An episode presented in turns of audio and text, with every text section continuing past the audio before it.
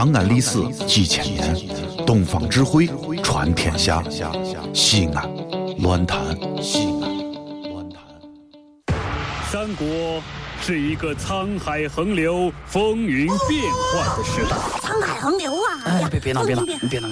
不知多少盖世英雄在那里大显身手，你你你你打到我了！二十，叱咤风云。正所谓江山如画，一时多少豪杰。豪杰！神田小课堂，二零一四年重磅出击，《三国演义》，敬请期待哦！滚滚长江东逝水。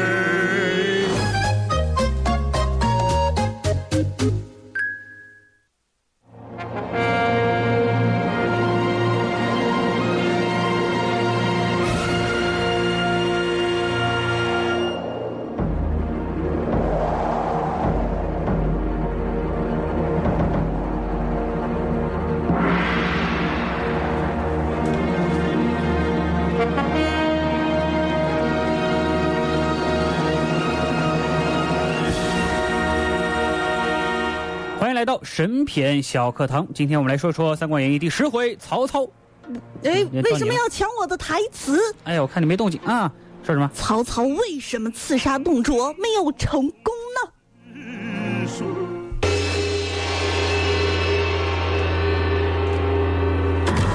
没错，曹操自己也没有想到，啊，这个神面小助理卓亚说的，曹操为啥刺杀董卓没有成功？眼看着那天，在一个炎热而潮湿的下午，董胖胖嗯，董胖胖呀，躺在床上，你每次说董胖胖，我就想起董浩叔叔。是吗？不是董浩叔叔的董胖胖，躺在床上，嗯，打着呼噜，流着哈喇子，这睡得挺香啊，做着美梦。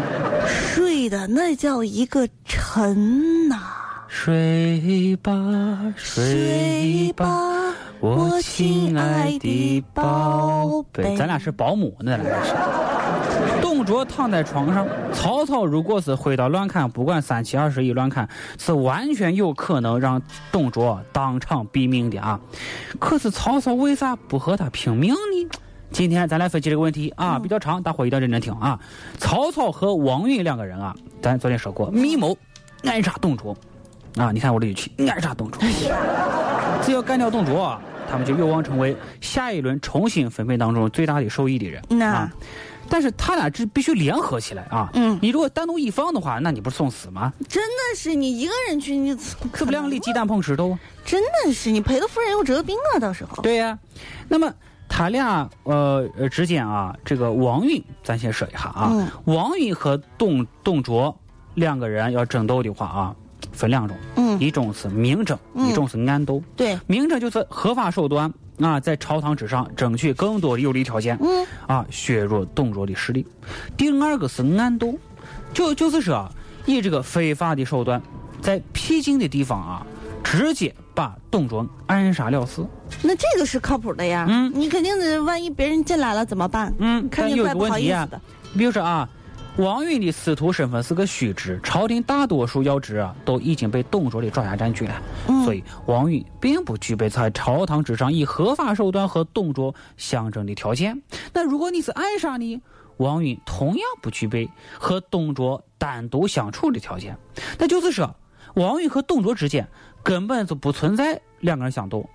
就是说你，你作为这个合作方的王允啊，说是我曹操跟你王允合作，但你王允没有条件履行自己的义务嘛？什么意思？你不得处理说明白一点。就咱俩比如说共同干一个事情，你根本做不了这个事，你跟我合作，你能出什么力呢？哦，对呀、我为什么要跟你合作？咱俩没准到时候卖了东西还分钱呢。就是呀，是不是啊？所以说啊，那么王允啊，把自己该履行的这个义务啊，交给了曹操，这对曹操不利啊。嗯，事情失败了，我曹操亏损，你没事儿；事情成功了，你王允获利啊，这种合作还能继续下去吗？那这么说来，说明你王允没诚意啊！曹操难道没有和王允合作吗？上次酒白喝了，上次那酒也是人家请客呀。所以啊，这次联盟暗杀董卓的计划从一开始就是不成立的。就是没有这个事儿。啊，或者这么说吧，作为这个曹操来说啊，在和一方结盟的时候，在和这个呃王允啊呃这个结盟的时候，有一个很重要的环节不能忽视，很重要的环节就是不能互吹，什么意思？成天吹牛。为啥呢？他已经一定要这个信誓旦旦的对这个合作者王允说：“我跟你说，那杀一个董卓很容易，呀呵，你别小看我。”真的吗？嗯，你把宝刀借给我，我马上把董贼的头割下来，悬挂在城门上，一泻天下。啊，对，这是我昨天说的话。昨天说的话呀。嗯。但是曹操如果真的单独去进攻这个董卓的话，一定会有如下的变数发生。嗯这就是为啥刚才说曹操为啥会吹牛了啊？嗯，我们分析一下，你想啊，董卓，大胖子大胖子躺在床上床躺在床上喊着躺打着呼噜，啊，流着哈喇子。哎呀，做着美梦，啊，曹操挥刀上去乱砍，存在两种可能：砍死或者没砍死。嗯，就说曹操有一半的机会成功，对不对？啊，怎么说到这没趁月，怪吓人的。干什么？你要什么趁月？第二个，嗯，曹操如果砍死了董卓，吕布牵着马过来，咔嚓一下马把他给踢死了。就啊，这是不可能的，那不然你拉道具干什么呀？那变成这个这个恐怖电影了啊！有两种结果：吕布杀死曹操，或者曹操砍死吕布。那马呢？马那你干嘛要说马？马在旁边见证这一奇迹的时刻。但是你想，曹操哪是吕布的对手？嗯不可能啊！嗯假设说他非常幸运，万一砍死了吕布，后面还有变数嗯，啊！曹操砍死吕布，一定会被众家丁围住。曹操啊乱砍，乱砍。又有两种结果：嗯曹操被众家丁杀死，或者曹操冲出包围，逃离相府。那么他逃离相府，后面还有变数。曹操逃出相府，又有两种结果：嗯，原先的合作者王允以刺杀大臣的罪名把曹操给除掉了，鹬蚌相争，渔翁得利呀、或者说王允承认曹操的功劳，给他加官。而在这两个结果当中，杀死曹操对王允来说是易如反掌。对最优选的策略，这种可能性最大。这么一推算，我跟你说，曹操一想，我赔了呀，这赔本的买卖曹操我可不干。光是赔了，曹操死定了，对不对？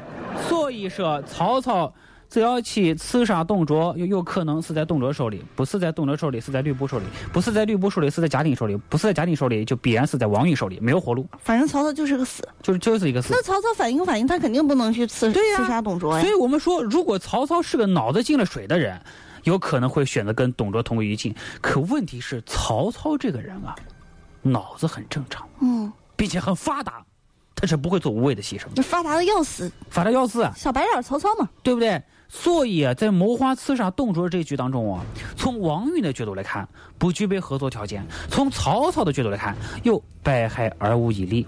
所以，先前信誓旦旦的约定啊，就必然会成为一个虚假的联盟，无法实施。也就是说，刺杀董卓的计划从一开始我就是个虚假合同，根本就没有，不会真正去实行嘛。嗯，既然无法实施，你就得另做打算。那我就得去做个形式，摆个样子，糊弄糊弄他。啊，最后曹操呢选择放弃，他也和袁氏兄弟一样逃离京城。那么我们在电视剧中看到的曹操刺杀董卓的故事啊，战战兢兢、小心翼翼的，目的是为了突出曹操勇敢、机智和狡猾，在政史上是没有这个事儿的。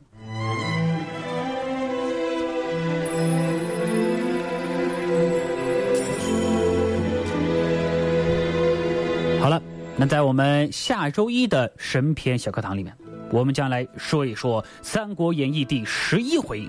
袁绍的面子为什么会比曹操的大呢？这里是西安，这里是西安论坛。